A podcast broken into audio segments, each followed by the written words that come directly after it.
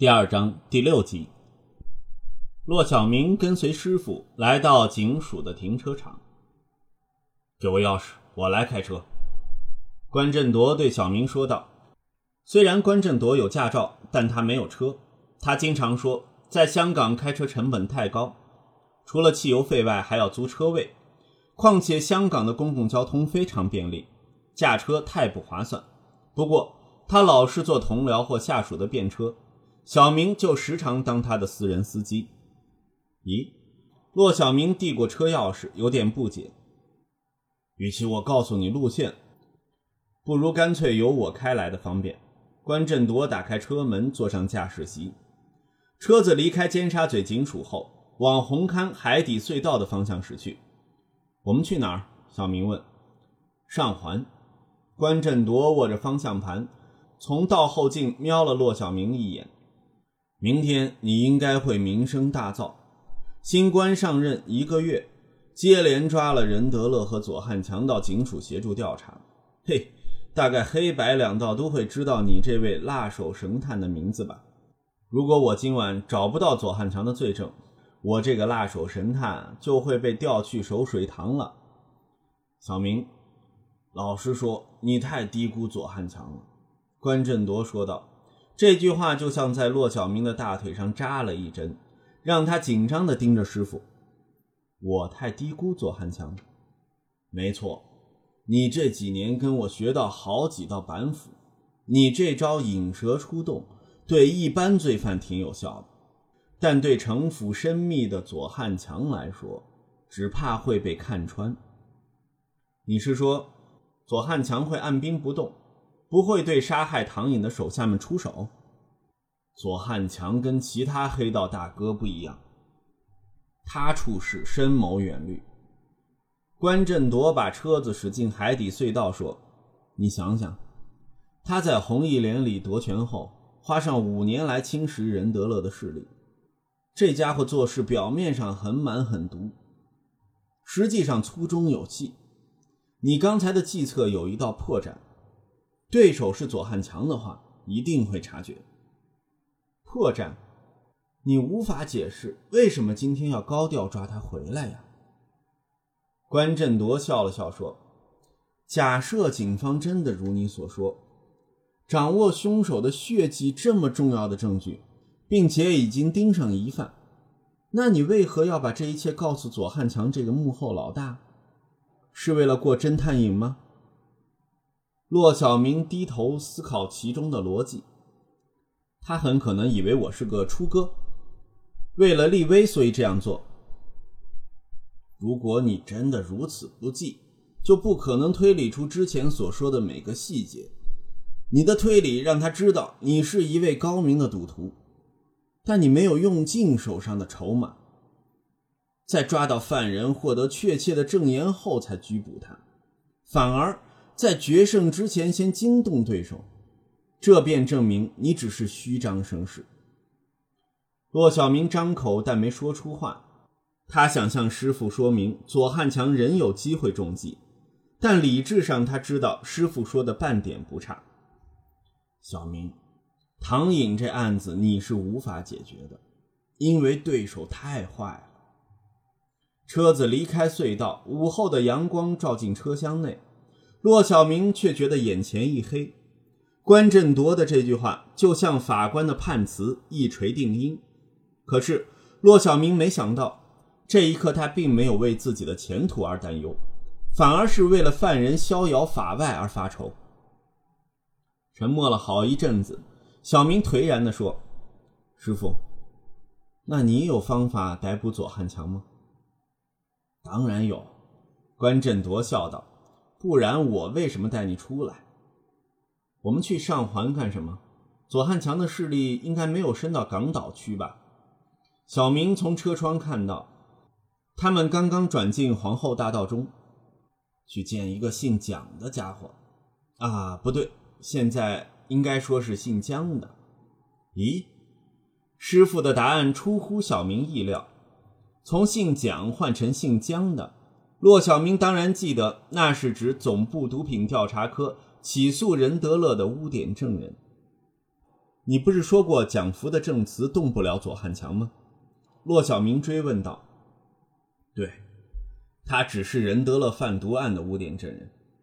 骆小明无法理解师傅的做法，但又不想表现得太愚笨，于是闭嘴思考各种可能。不一会儿，关振铎把车子停在路边，说：“到了。”小明下车张望四周，发觉身处上环毕列者市街附近。这一区域虽然临近中区，但仍有不少旧式的唐楼，在不久的将来应该会拆卸重建。这边，关振铎走在前方，来到永烈街一栋只有五层高、外墙破落的唐楼入口前。骆小明猜想。这可能是保护证人组的安全屋之一，毕竟这种不起眼的大楼，比起闹市中的高级寓所更不容易出事。二人走上楼梯，来到三楼的梯间。这栋唐楼每层只有一个单位，住所大门外有一道简陋的铁闸。关振铎按了按门铃，房子内却没有响起相应的铃声。小明刚想问门铃是否有故障，铁闸内的木门却应声打开。站在铁闸后的是一位大约四十来岁、身形肥胖的中年妇女。他的打扮很随便，身上罩着一件印有卡通图案的橙色 T 恤，完全不像保护证人的警员。妇人看到关振铎，表情没大变化，就像早知道按门铃的是他。他打开铁闸，让二人进屋内。麻烦你了，谷小姐。关振铎向妇人说。小明为谷小姐这称呼呐喊。不过细心一想，说不定师傅跟他结识了十多二十年，那时候妇人仍然是小姐。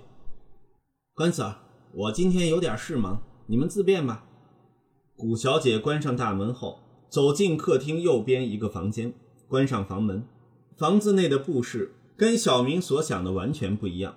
他本来以为室内是那种六七十年代的老香港风格，可是客厅装潢的非常时髦。发亮的木地板、流线型的桌椅、真皮沙发前更有一台差不多五十寸的平面电视，天花板安装了小巧的射灯。这些亮丽的家具都让小明啧啧称奇，因为他没想过警方会砸大钱在安全屋上。这不是安全屋，关振铎从小明的表情知道他心中所想，微笑着说道：“这是谷小姐的房子。”那位谷小姐是什么人？她不是警务人员吧？他当然不是警员，更贴切的说，他算是距离警察最远的人，可以说是罪犯吧。关振铎装出一副煞有介事的样子说道：“罪犯？”小明愕然的反问：“难道这谷小姐又是污点证人？”小明心里暗损。关振铎露齿而笑，没有回答。他径自走到客厅左边的一扇房门前，敲了敲，房门不一会儿，咔一声打开。关警官你好。小明看到说话的是一个绑马尾、戴眼镜的少女，对关正铎的态度很是恭敬。小明，跟你介绍，这位是江小玲。小明伸出右手，江小玲先有点犹豫，但随即也伸手跟他握一下。小明记得。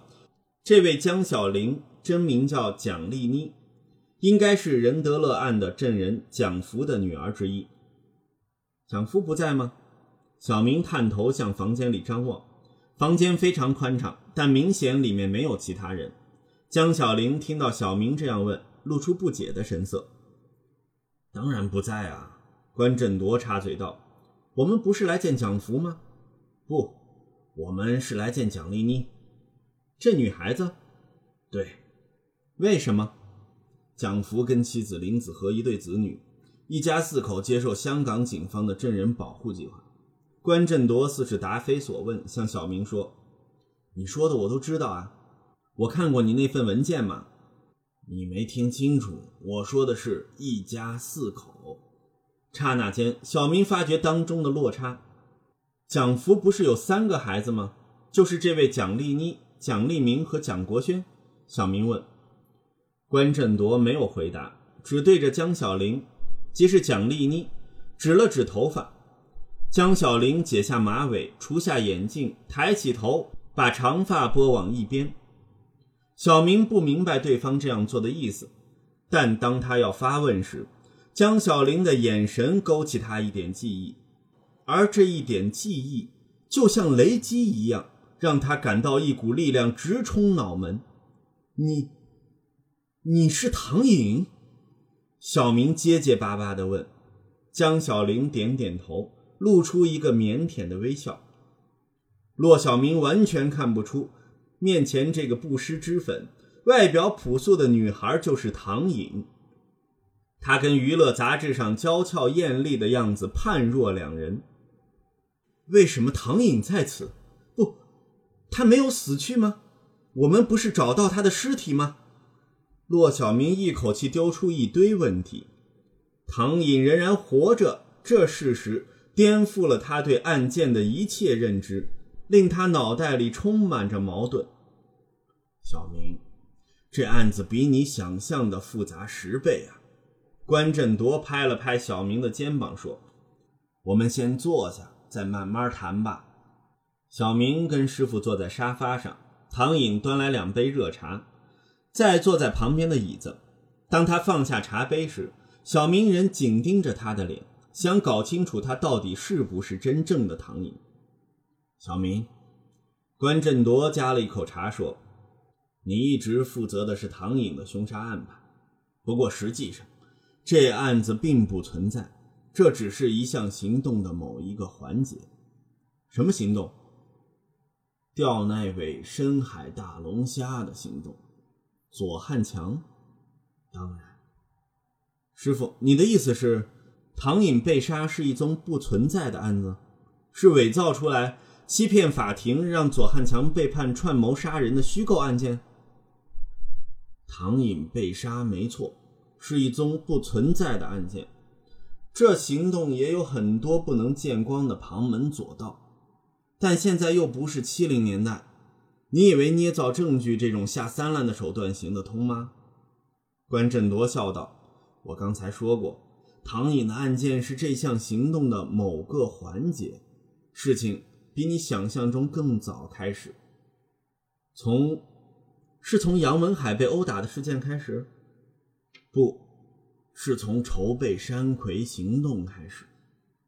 小明听到这个答案，不禁错愕的嚷道：“那行动去年十一月已在筹备啊！”我就说那也是行动的环节之一。关振铎莞尔一笑，连他的失败也是。骆小明完全摸不着头脑，如坠无里雾中。让我从头说起吧。关振铎翘起双腿说：“小明，你记得我说过，要让左汉强这个心思细密的大恶入罪，只能靠证人的证词。但左汉强手下没有人敢出卖老大，连提供小情报的大部分线人都被干掉。左汉强之下。”几乎可以说是滴水不漏，所以就没有人愿意作证吗？你把两件事搞混淆了。左汉强麾下是不敢作证，而不是不愿作证。然而，在红一连之外，偏偏又有相反的人物。那个人不会不敢作证，只是不愿作证。骆小明感到糊涂，但静下来一想。就发觉师傅指的是谁？任德乐。小明狐疑地吐出这个名字。没错。关振铎像是满意徒弟的答案，点点头。任德乐在红一连混了四十年以上才脱离组织。他不但看着左汉强加入黑道，更清楚知道帮派运作的一切细节。问题是，没有黑道老大会跟黑道的共同敌人警察合作。而任德乐更是那种重视江湖道义多于性命安危的老派黑道，他不可能出卖左汉强。小明，你知道什么是囚徒两难吗？知道，就是博弈论的一套理论。在囚徒两难中，假设警方拘捕了两名疑犯，并向他们说明，如果他们不招供出卖对方。两人只需服刑一个月，如果他们一同招供，两人服刑一年；如果一人招供出卖同伴的疑犯变成证人，及时释放，被出卖的人就要服刑十年。两名疑犯在隔离之下，必须选择沉默或是出卖。讽刺的是，如果两人保持沉默，二人的刑期就会最短。可是因为他们都无法确认自己是否被出卖，为了减少刑期，于是只能招供，变成两个服刑一年的情况。囚徒两难，指出合理的利己主义无法达至团体的最大利益。理性的选择反而得出不理想结果。在左汉强和任德乐之间，囚徒两难，完全崩溃。关振铎说：“任德乐是那种明知自己有可能背叛，会仍保持沉默的疑犯。套用那个例子，左汉强，左汉强便会是最大得益者。而现实跟理论最不同的是，左汉强很清楚任德乐的个性。”他完全肯定任德乐不会背叛。任德乐并不是要保护左汉强，而是保护他所信奉的道义。左汉强早算准这一点，所以他五年前才会成功夺权，而且逐步逐步地侵蚀新中和的势力。关振铎顿了一顿，再说：“所以要对付左汉强，最简单的方法就是。”粉碎任德乐所信奉的江湖道义，只要乐爷不再坚守他的信念，他们两人之间的平衡就会失效，左汉强的防线就会崩解。乐爷做供会让左老大的手下产生错觉，认为左汉强必定完蛋。为了确保自己的利益，自然愿意跟随任德乐背叛。全世界的流氓都差不多，尤其是以利益维系。位居其下的，没几个是真心为老大卖命。这个围剿左汉强的行动，就是要制造出人为的囚徒两难。人为的囚徒两难，让所有被隔离的疑犯都以为自己会被出卖，叫他们认为只有背叛才能获得自身最大的利益。可是我不明白这目的如何跟唐颖假装被杀有关。小明转头望向唐颖，不解地说：“而且，他到底是什么人？为什么会配合师傅你们的行动？他是卧底警员吗？但他这么年轻，没可能是卧底啊！”去年一月，国际刑警那边提供情报，说东南亚一位替毒贩管账的男人打算变节。关振铎没有回答小明的问题，自顾自地说道：“享福，对。”不过，总部毒品调查科发觉，蒋福手上的证据和证词，只能令任德乐入罪。他们很清楚，新中和早晚会在游监区消失，让任德乐入狱不过便宜了左汉强。他们按兵不动，直到十月，小刘找上唐颖，行动才有进展。刘警司，骆小明没料到这时会蹦出他上司的上司的名字。对。就是西九龙总区刑事部指挥官，你知道小刘以前管哪个部门吧？不就是总部情报科 A 组？那时候我在 B 组，在你手下工作吗？小明，A 组负责什么的？监听，还有接触和收买线人。唐颖的父亲就是一名线人，负责提供红一连的毒品情报。关振铎望向唐颖，以平淡的语气说。啊，骆小明没料到这一点。不过他想起阿吉提过，唐颖的父亲唐希志在油麻地一间酒吧当酒保，跟洪义莲的势力范围吻合，而且酒保人脉广，能打听的情报也相当丰富。担任警方的线人并不出奇。那个唐希志，小明瞧着唐颖，想向他查问他父亲的事，但又不知道该从哪儿问起。唐颖听到父亲的名字。身体不由得颤抖了一下，他跟骆小明的眼神对上，立即别过头，就像想回避对方的问题。可是，当他看到关振铎向他微微点头，他就鼓起勇气抬头望向小明，说出他多年来鲜少提及的心底话：“爸爸在五年前被谋杀了。”唐宁语气带点愤恨，缓缓说道：“谋杀？”小明讶异地问：“医院说是服用过量氯胺酮。”但我知道爸爸没有毒瘾，他从来没碰毒品。警方没有调查吗？没有，那些警察都说没有可疑，他们都有偏见，因为爸爸在毒品交易的酒吧打工，就认定他是那些混蛋的一份子。骆小明的疑问触及唐颖的痛处，让他激动起来。其实不是没有可疑之处，只是当时分区的警署并不知情。关振铎说，当时左汉强刚当上坐管，小刘手上针对红一连的线人便死了八成。CIB 里任谁都知道不对劲，线人的身份很敏感，情报科不想让资料流到分区，只好自行调查。可是犯人很聪明，所有死者都没有被谋杀的症状，他们不是死在自己的车上，就是死在家中，或是死在工作的地方。爸爸是被强逼服毒的。那天我放学回家时，在街上看到爸爸被五个男人带上车子。唐颖越说，眼眶就越红。你没有向警察说明吗？小明问。他们不相信我，说我只有十二岁，而且爸爸是在工作的酒吧的休息室内死去。他们都说没可疑。那五个人应该是左汉强的手下，而他们收买了酒吧老板，制造了唐希志吸毒过量的假象。关振铎说：“我不会原谅那些害死爸爸的混蛋。”唐颖用手指擦了擦泛红的眼睛，咬牙切齿地说：“我之后找到爸爸的日记，上面记载了他当线人的事，还有一堆人名。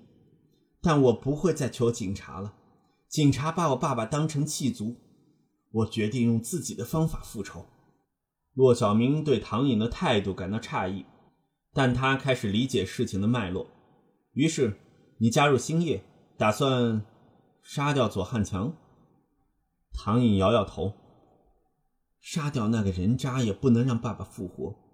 我要令他的罪行曝光，还爸爸一个清白。你一个女孩子，如何令左汉强的罪行曝光？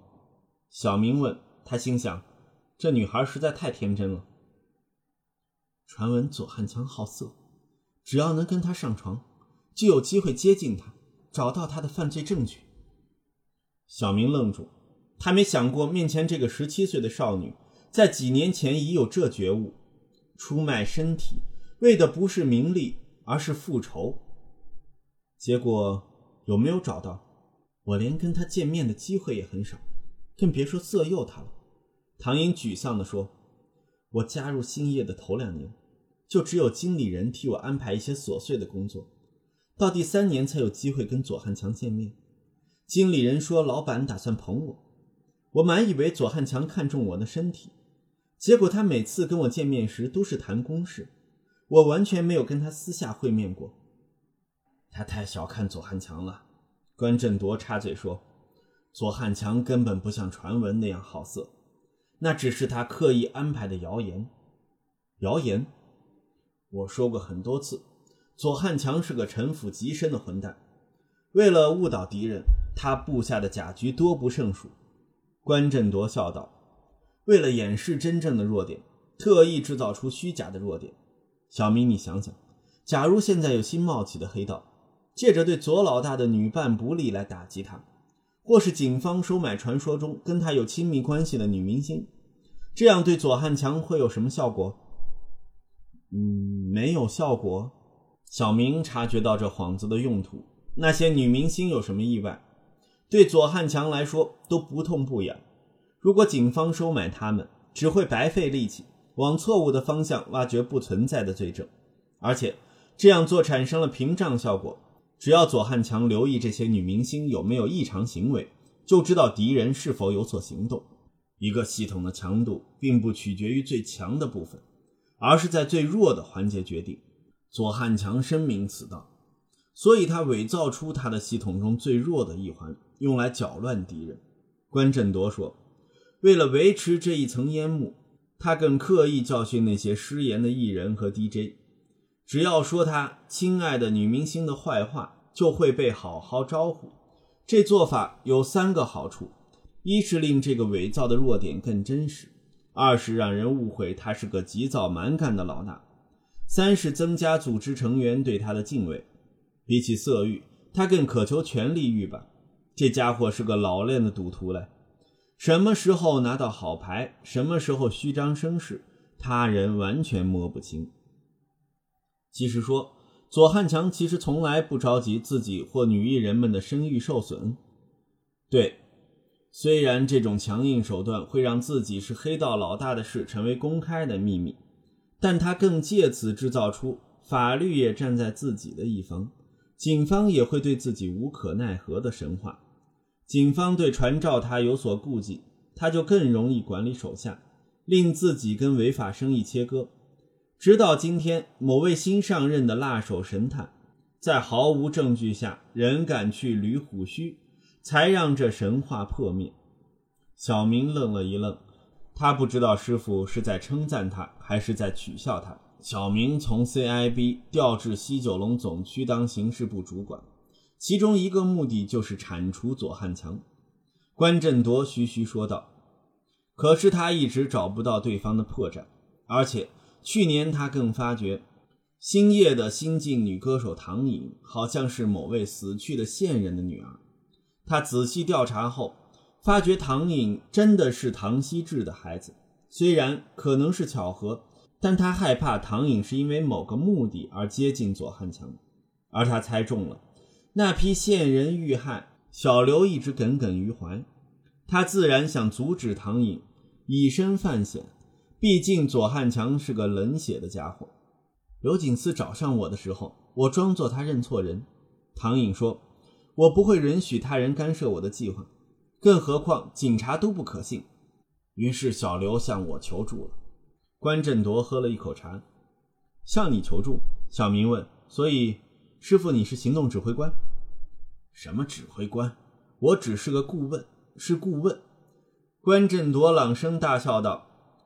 哈哈，因为是顾问，所以可以胡作妄为，用一些你们不敢用的手段。小明很清楚师傅的为人，当他说出胡作妄为，就代表他不按常理出牌，用上一堆抵触法律的方法去破案。首先，我找上唐颖，向他说明他正在做的全是徒劳无功的事，而且万一他能够接近左汉强，对方一定会察觉他的动机可疑。我说过，左汉强对他人的家族关系很大意，可是如果做得太过分，他也有可能会注意到。小明这才发觉，原来师傅之前提过，左汉强对他人的家族关系大意，不单是指杨文海，更是指唐颖。关警官告诉我，只要跟他合作，就能彻底解决左汉强。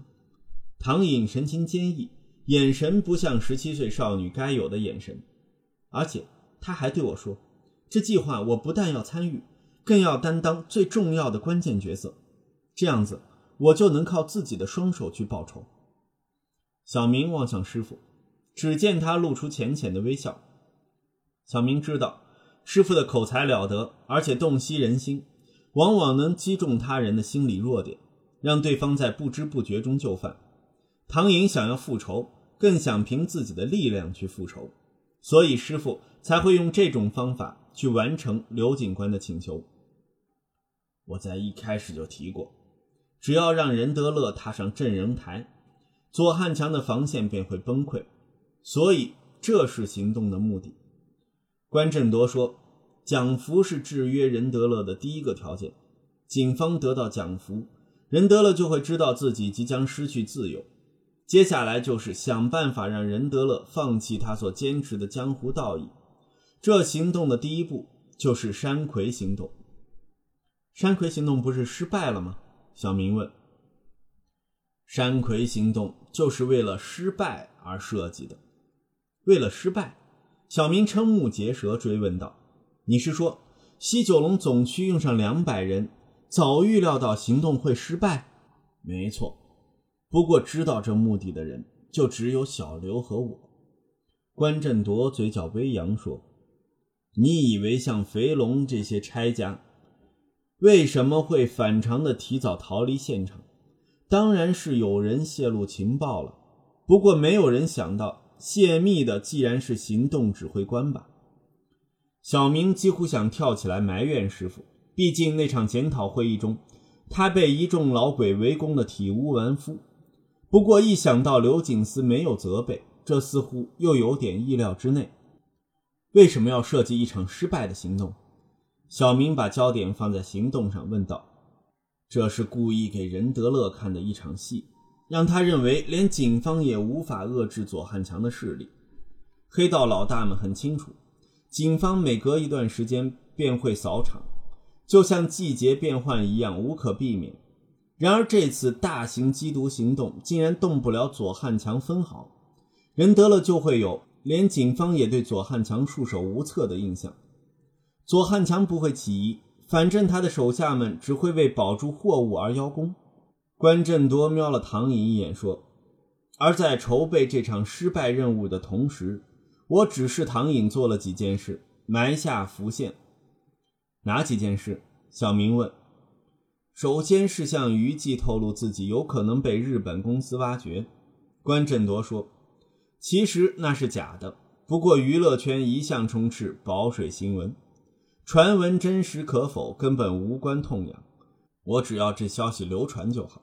另一方面，我要唐颖惹上杨文海。小明觉察到当中的连结，是增加左汉强和任德乐之间的冲突。对，警方早已掌握到杨文海跟任德乐的关系，不过杨文海并非黑道中人，而且任德乐一向不是主要目标。自然不多加理会，可是，在我的计划中，他是引发事件的开端。我要唐颖在派对上对杨文海示好，当对方有进一步行动时，就跟对方翻脸。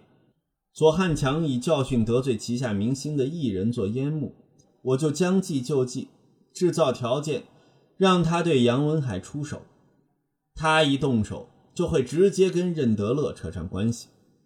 但你怎样确保派对上的事件传到左汉强耳中？小明，你以为八周刊的记者在场是巧合吗？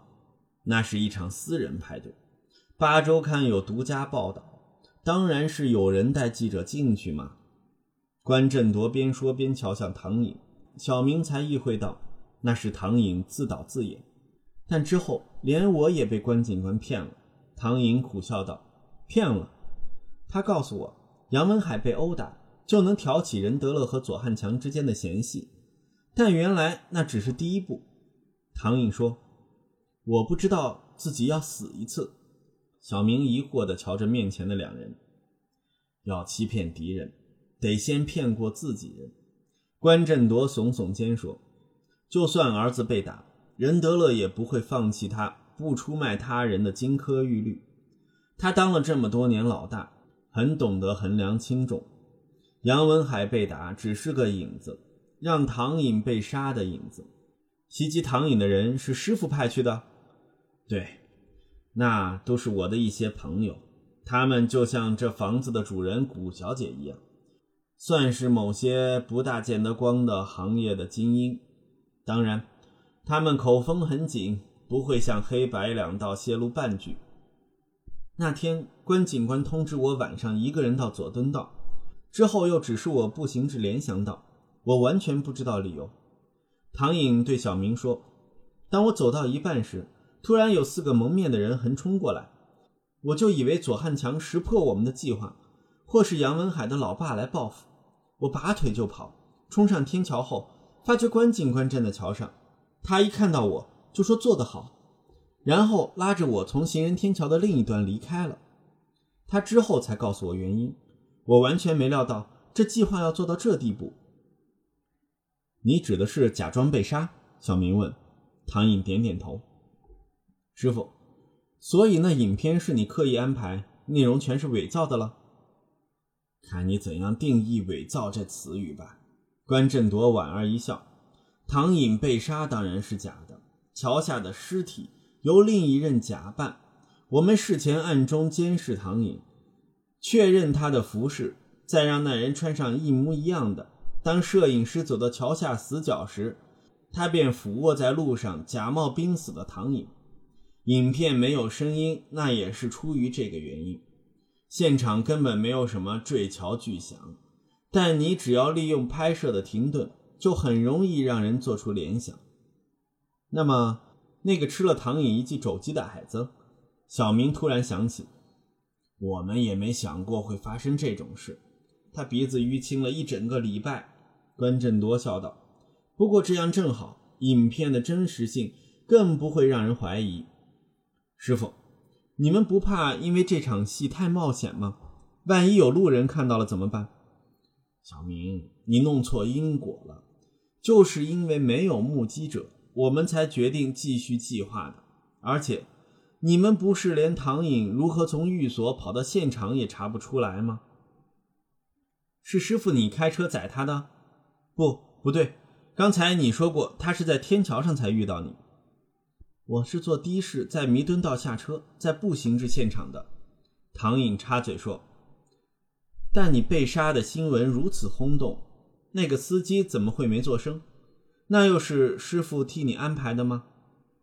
小明啊，你还未看穿呀？这是简单的无可再简单的方法。关振铎举起手指说：“你在二十二号早上收到影片，并不表示影片是在二十一号晚上至二十二号凌晨拍摄的吧？那片子是在杨文海被打的两天后，即是十八号拍摄的。咦？”小明以不可置信的表情看着师傅。唐颖被杀是在十八号，但没有人知道。而他得悉计划后，十九号继续平常的生活。他在二十一号特意穿上十八号穿过的服装，在跟经理人分别后失踪。二十二号凌晨，我们只是在现场做了两件简单的事：在浮尸的位置泼上跟影片吻合的血液。加上延伸至马路旁的血迹，再用水冲刷掉，以及在路边的坑洞丢下唐颖的手提包，两件事加起来花不到两分钟，比起十八号晚上演出的重头戏轻松多了。小明哑然失笑。既然唐颖并不是受害者，而是同谋，那一切环境证据和时序都变得不可信。他豁然想起师傅在车上说的一句话，不由得苦笑起来。唐颖这案子你是无法解决的，因为对手太坏了。师傅说的对手并不是左汉强，而是关振铎自己。二十号早上，二十号早上，把光碟混进警署信件的人是师傅吗？小明没好气地问。不是小刘，封套上面的字都是他写的。小明满以为自己不会再被师傅的话吓到。但他确实没想过，总区刑事部指挥官居然是干这事儿的人。那尸体呢？青山湾发现的尸体不是证实了是唐颖吗？不，那是我提过的港岛区卖淫案中被杀的大陆妓女。那指纹，我调包了。关振铎摊摊手说：“你告诉我法医给了你指纹，我便第一时间到鉴证科把你传过去的文件调包了。”你也知道这种小事情对我来说是轻而易举吧？小明拍了一下额头。我本来打算利用其他通道伪造遗体的，但碰巧有现成的案子，借用一下就更简单。尸体火化后，我只要把记录复制归档，就不会引起怀疑。毕竟对方是个无名无姓、以假文件入境的妓女，恐怕要花好几年才能查出她原来的身份。通知她在中国大陆的家人。好了，就当我明白唐颖被杀一事的来龙去脉，但我仍无法理解当中的目的啊！小明向关振铎问道：“就是为了让你出场吗？”我，对，整个行动中除了唐颖，你就是另一个关键人物。关振铎指着骆小明说：“没有人比你更适合当这个角色。什么角色？”不畏强权、热血固执、负责破案的辣手神探小明听得一头雾水。唐颖被杀，任何人都会认为是任德乐为了报复儿子被打而下手，但任德乐很清楚自己并不是凶手。这时候，有一位警官指出左汉强才是真凶，即使说服力未必足够，但也足够让任德乐产生怀疑。日本公司挖掘凶徒手持西瓜刀，左汉强对死讯的冷静处理等等，都是我安排，诱导你得出左汉强是主谋的布局。不过你无法取得实证，因为事实上实证并不存在。左汉强没有派人杀害唐颖。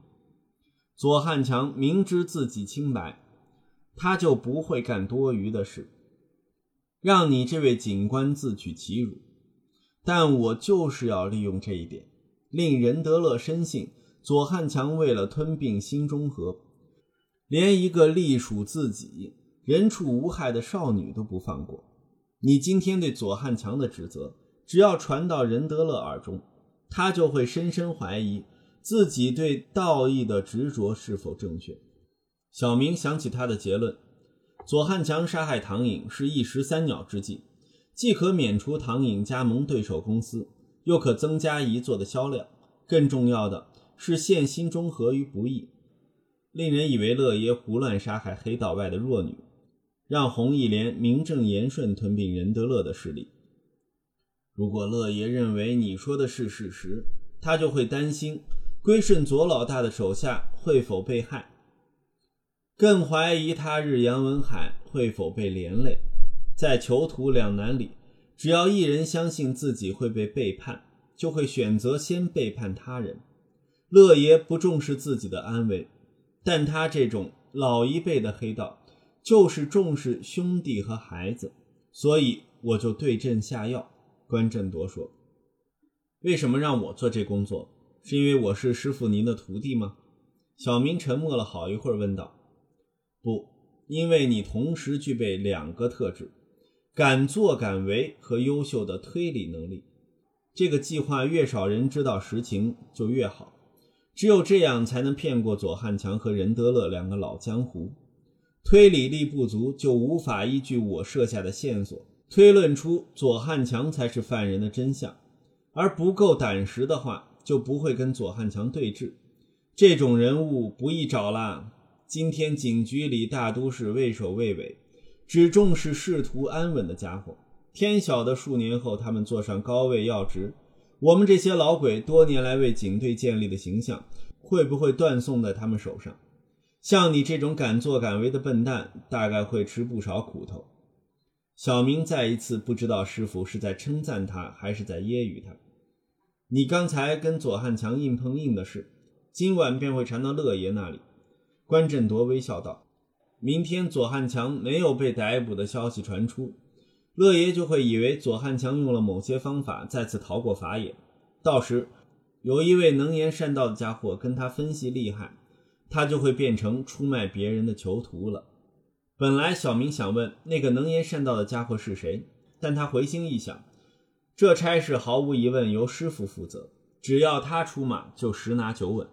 那之前我抓左汉强到警署，左汉强自己会以为，以为你打算栽赃嫁祸，伪造证据逼他承认教唆杀人罪。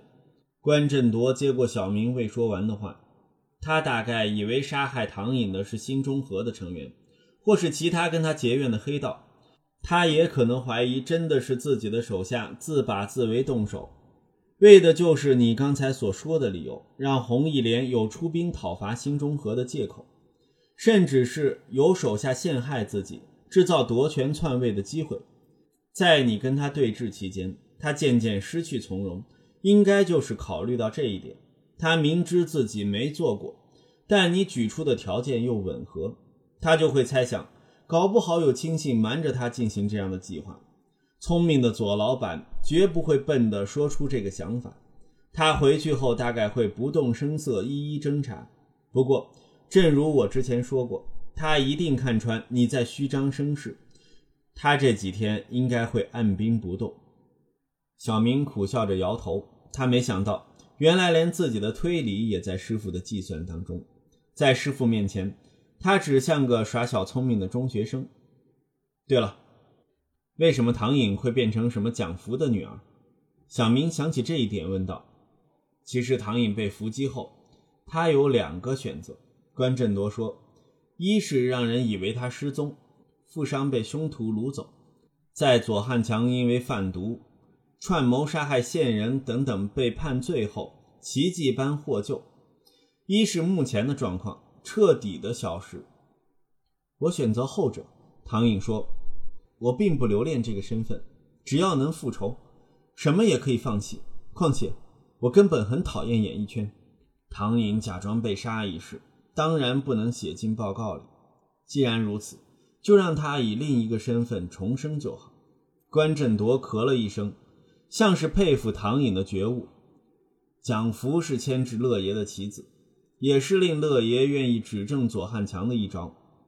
横竖要替蒋福一家申请新身份，我就偷偷让唐颖混入其中。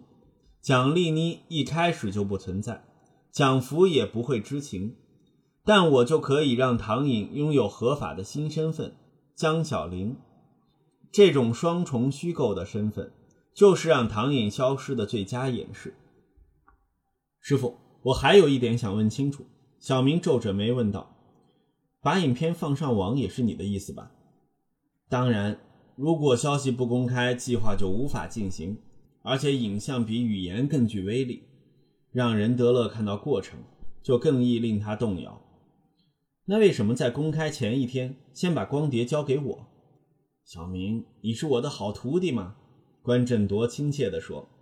骆小明这一刻才察觉师傅的心意，他大可以直接公开影片，重案组就要同时处理传媒的追问、调查和搜证。小明提早收到影片，就为重案组挣了一整天的时间，可以理清调查过程，不至于手忙脚乱。哎，师傅，我认输了，我完全被你玩弄于股掌之中。小明叹一口气，再笑道：“对了，你哪儿找来黑客？”令影片经过瑞士和墨西哥贴上讨论区。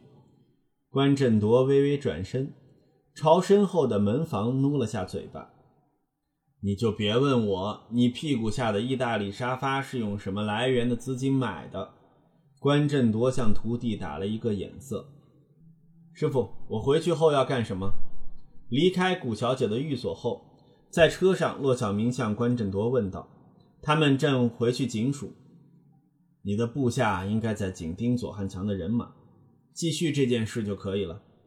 关振铎坐在副首席说：“我明天就会去找任德乐，材料已经备齐，之后就看我这位厨师如何料理。”师傅，其实你有其他方法令任德乐就范吧？为什么要弄这一场难以收拾的戏？新晋女歌星被杀，最后还要变成悬案，对警方来说也是一项打击啊！小明知道。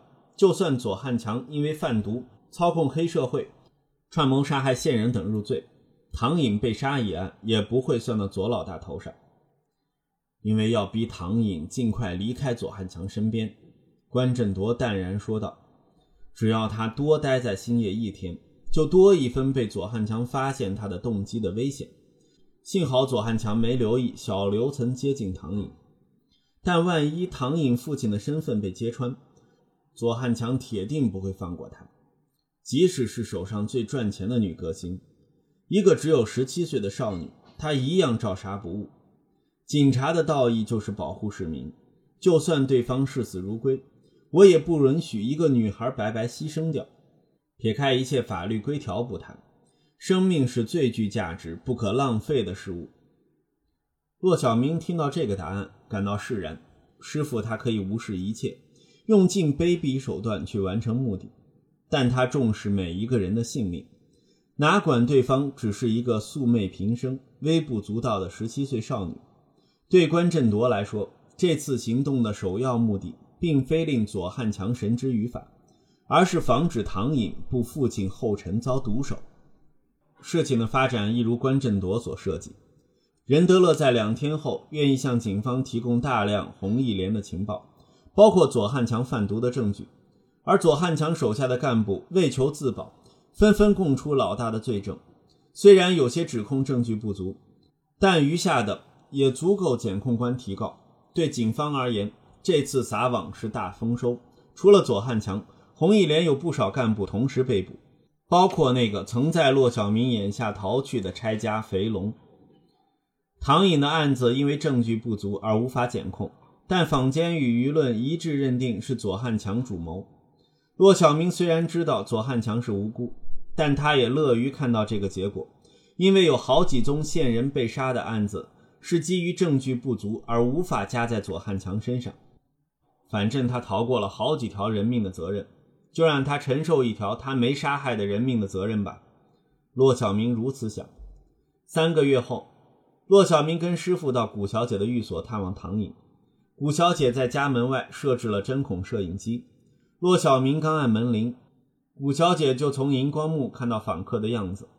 骆小明从师傅口中得知此事时，觉得这位黑客果然谨慎，说不定他房间里有自爆装置，一按钮就会把电脑中的所有资料删掉。你是唐颖？骆小明进屋后再次认不出唐颖，他剪短了头发，更把黑发染成棕色。骆督察，我叫江小玲。